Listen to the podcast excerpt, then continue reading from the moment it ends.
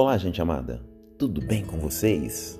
O texto da nossa mensagem de hoje é o Salmo de número 120, versos 1 e 2. Eu clamo pelo Senhor na minha angústia e ele me responde: Senhor, livra-me dos lábios mentirosos e da língua traiçoeira. O tema da mensagem é Enquanto eu andar distraído.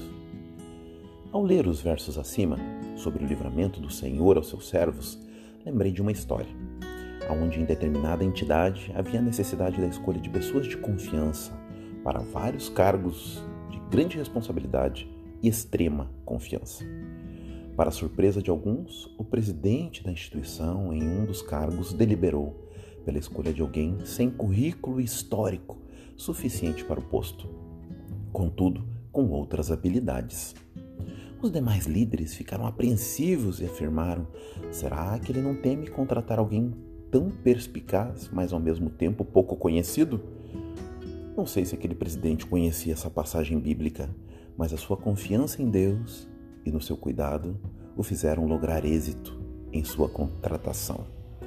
Deus protege seus filhos, mesmo em aparente ingenuidade. A canção da banda Titãs Epitáfio diz: O acaso vai me proteger enquanto eu andar distraído.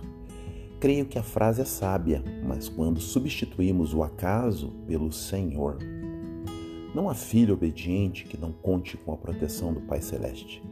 Não quero com isso dizer que devamos sair por aí de maneira imprudente, displicente, mas creio que o texto acima nos garante que podemos sim confiar na provisão do Senhor em situações onde o mal deseja aproveitar-se da nossa boa vontade ou, como afirmou Jesus, nossa ingenuidade.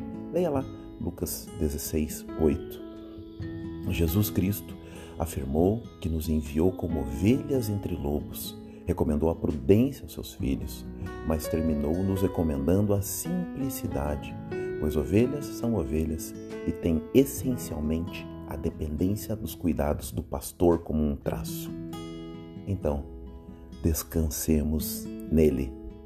Esta é uma mensagem com amor ao seu coração, em nome de Jesus.